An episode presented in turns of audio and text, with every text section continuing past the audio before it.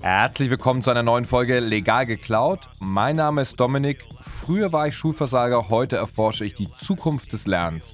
In diesem Podcast entschlüssel ich für euch die Systeme von außergewöhnlichen Menschen wie Astronauten, Spezialeinheiten oder Hütchenspielern, damit ihr diese Best Practices in eurem Alltag nutzen könnt. Genug gelabert, los geht's.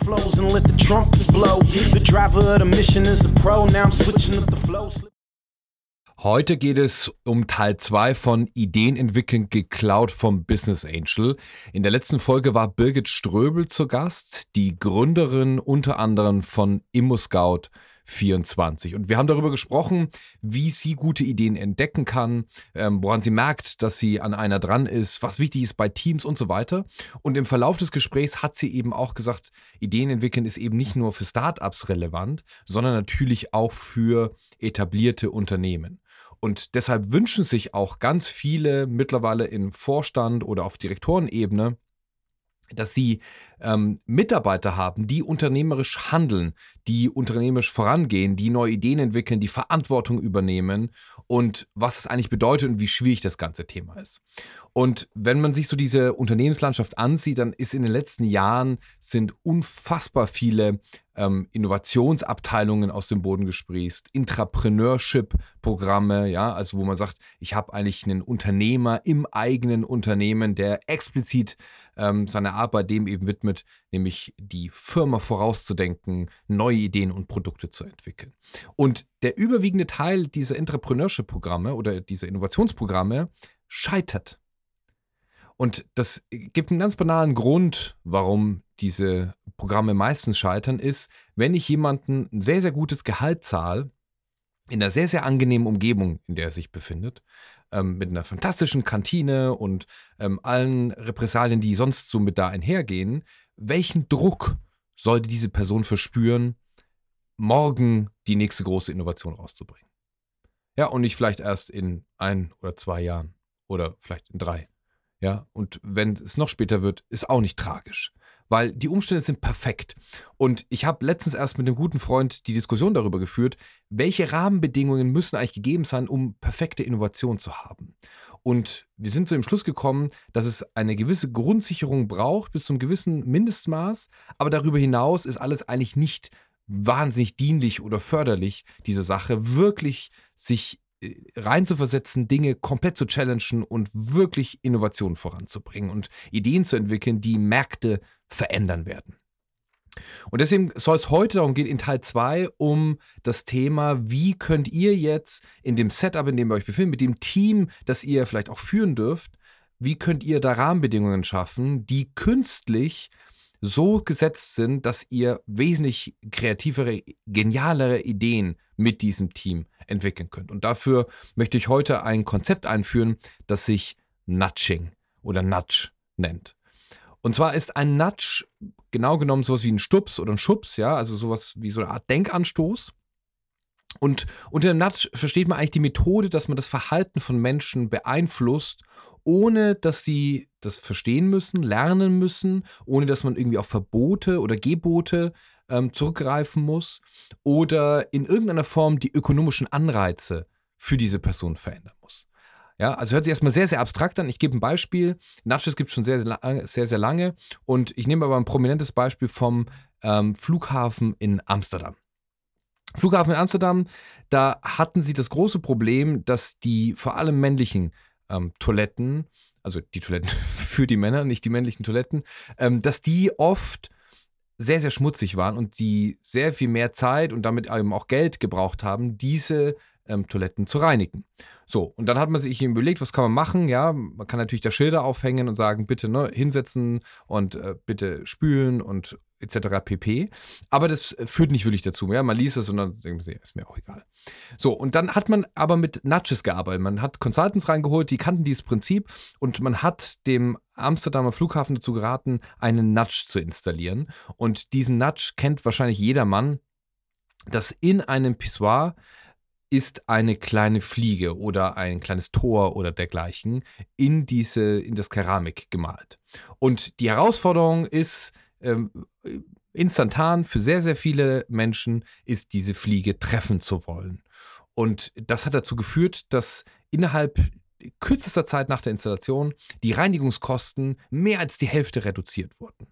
Ja, also das ist ein beeindruckendes Beispiel für einen Nudge. Man ändert eine Kleinigkeit, man muss niemanden belehren, man braucht kein neues Video aufstellen, man muss ähm, nicht mit irgendwas drohen und plötzlich verändert sich das Verhalten der Menschen so, dass es positiv ist für das Allgemeinwohl und ähm, die, eben die Ziele, die damit einhergehen sollen.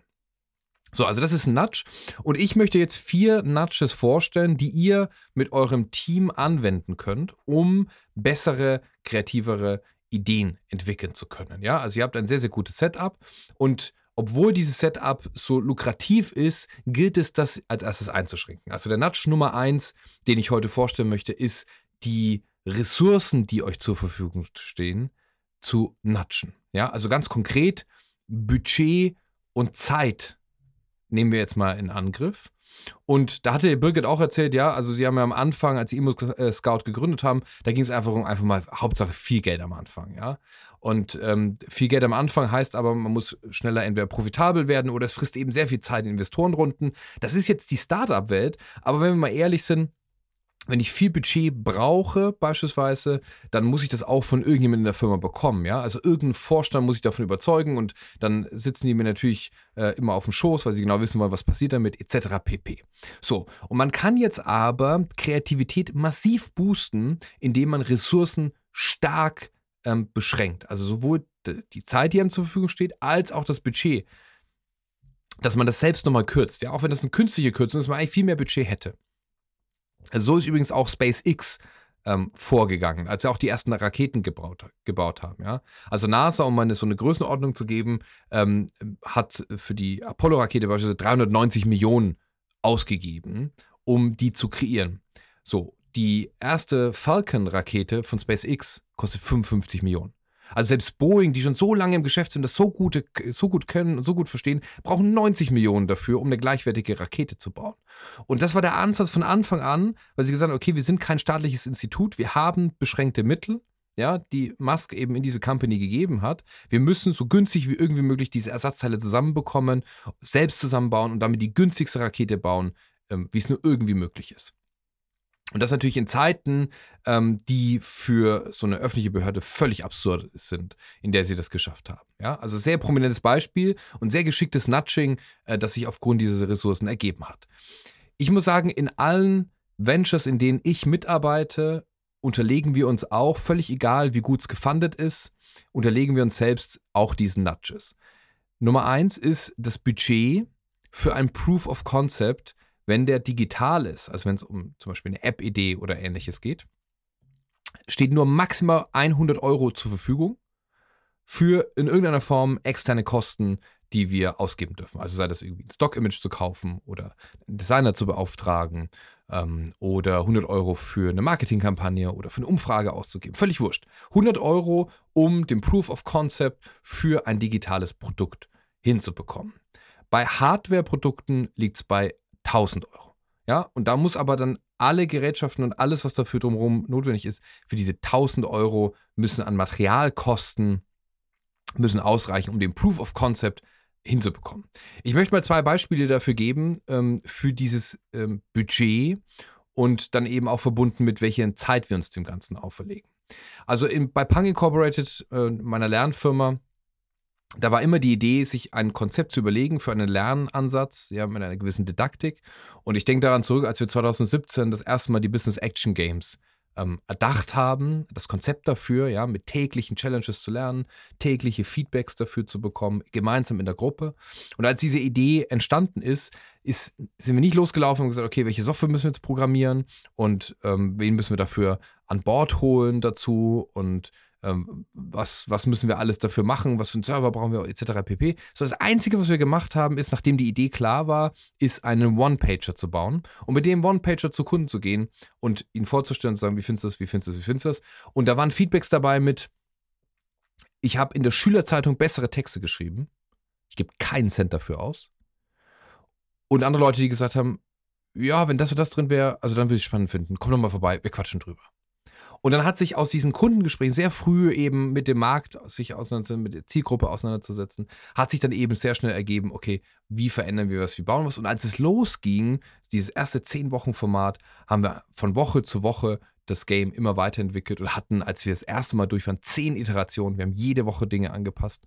Die hätten wir so ähm, nicht in dieser Zeit hinbekommen. Ja? Also in, in, drei Monaten haben wir ein Zehn-Wochen-Format zehnmal iteriert und eigentlich marktkonform gehabt. Und danach haben sich erstmal im ersten Jahr nur noch Marginalien geändert, weil das so gut funktioniert und der Product Market Fit sehr, sehr gut auf dem Markt funktioniert hat.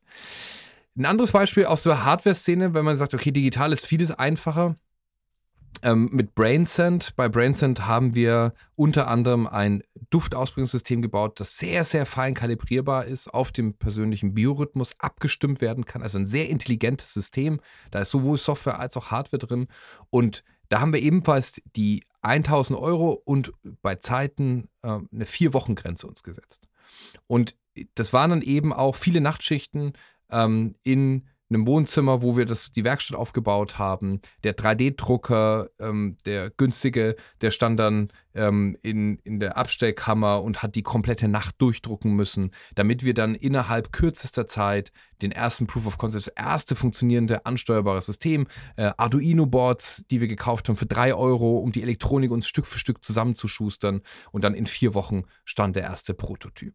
Aber hätten wir uns die Zeit und die Kosten nicht so gesetzt, wir hätten es niemals in dieser Zeit geschafft und gewusst, okay, das funktioniert und jetzt machen wir die nächste Iteration, jetzt geht äh, der nächste Schritt los. Das heißt, setzt euch eine ganz klare Zeitmaß und eines, das wirklich ambitioniert ist, ja, also bei uns ist es Hardware vier Wochen, digitales eine Woche bis zum Proof of Concept. Und sucht euch eben auch ein Budget, das weit unter dem liegt, was ihr normalerweise zur Verfügung habt, um eben entsprechend diese Ergebnisse erzielen zu können. Und das, ihr werdet ganz anders arbeiten, ihr werdet ganz andere Lösungen finden, wenn klar ist, okay, wir haben de facto nur so wenig Zeit und so wenig Geld. Und dann kommen wir auch schon zum zweiten Nudge und das ist der Nudge für die Iteration. Also wenn jetzt so der erste Proof of Concept da ist, wie geht es denn jetzt eigentlich weiter? Ja, wie schaffe ich, dass ich nicht am Markt vorbei äh, arbeite? Weil das ist ja auch das, was Birgit gesagt hat so ein ganz entscheidendes Kriterium ist, um auch die Konkurrenz dann später abzuhängen. Und da war für uns immer schon der Ansatz, datengetrieben ähm, neue Features zu implementieren. Das heißt, wenn der Proof of Concept da ist, ja, der MVP, wie man in äh, Neudeutsch sagt, ja, also das minimal funktionierende Produkt dahinter, ist die Frage, wie geht man weiter? Und da kann man natürlich eigene Ideen einbringen, aber es gibt da sehr viel Verschlimmbesserung und ein sehr guter Nudge ist, einfach über Daten weiterzulaufen. Also Interviews zu führen mit potenziellen Kunden und auf Basis von vielen Interviews, also 50 und mehr, wirklich persönlichen 1 zu 1 Interviews, Features rauszulesen, die sich abzeichnen und die ins Produkt laufen zu lassen. Ähm, viele Bewertungen und Bewertungsskalen sich anzuschauen.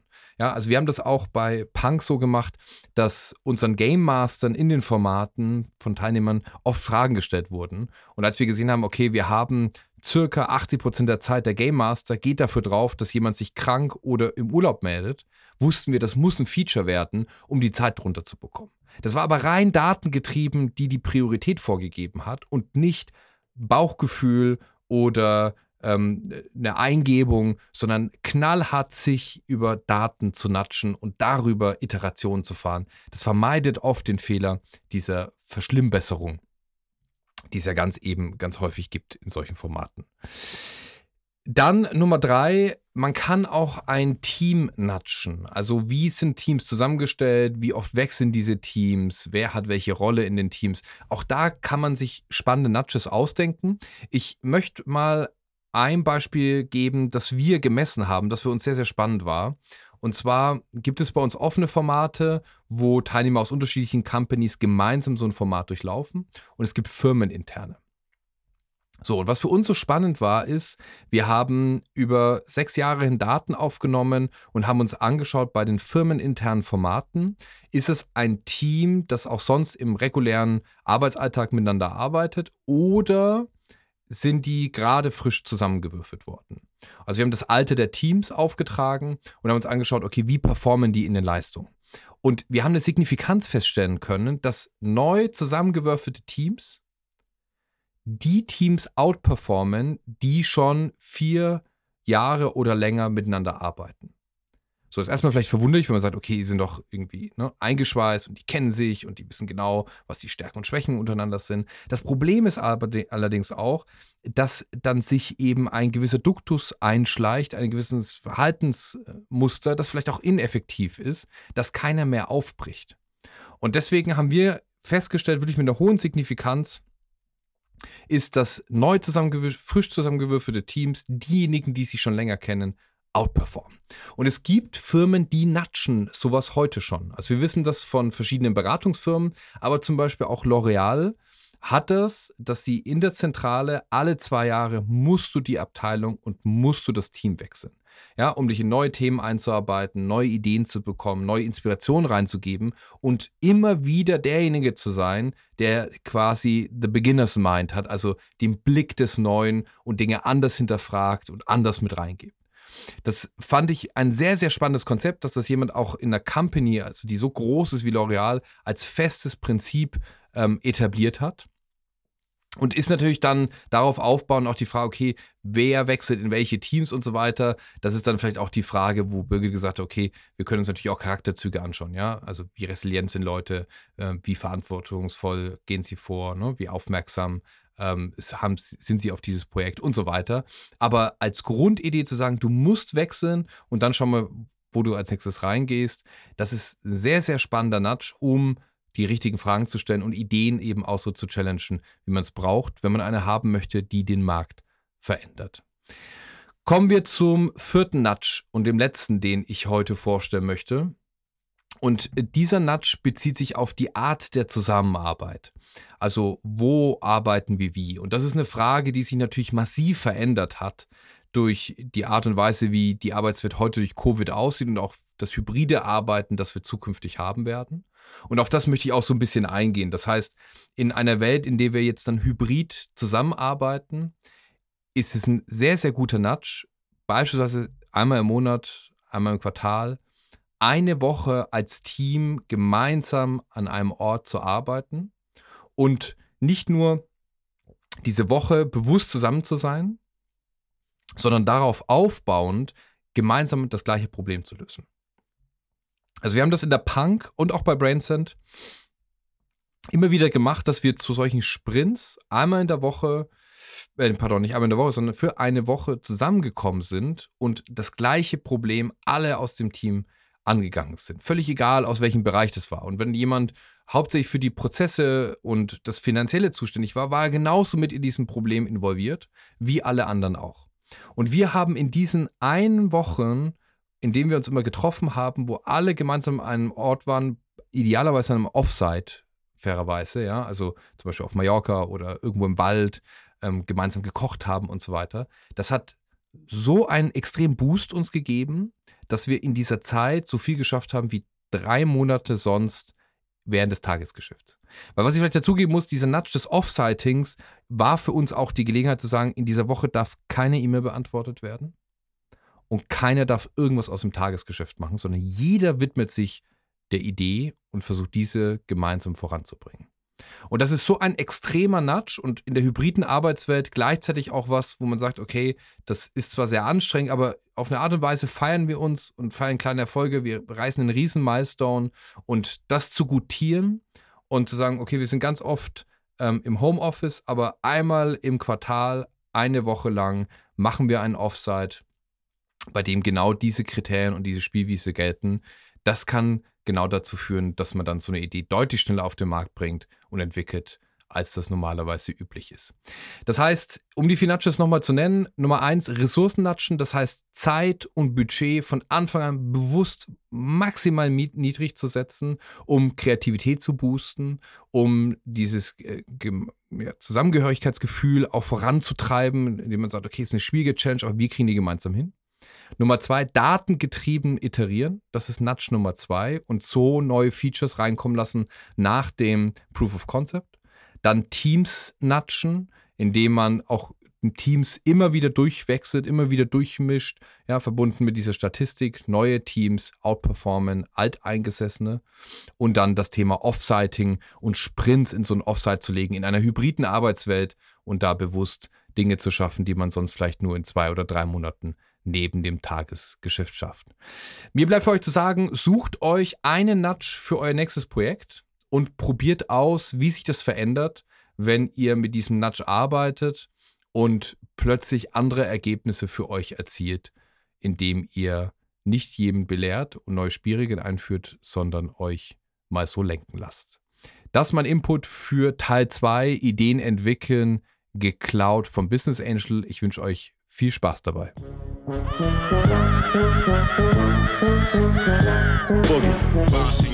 Wenn ihr die heutige Folge interessant fandet, dann abonniert den Podcast und schaltet in zwei Wochen wieder ein, wenn ich mir das nächste Thema vornehme. Bis dahin alles Gute und immer schön legal klauen. Boss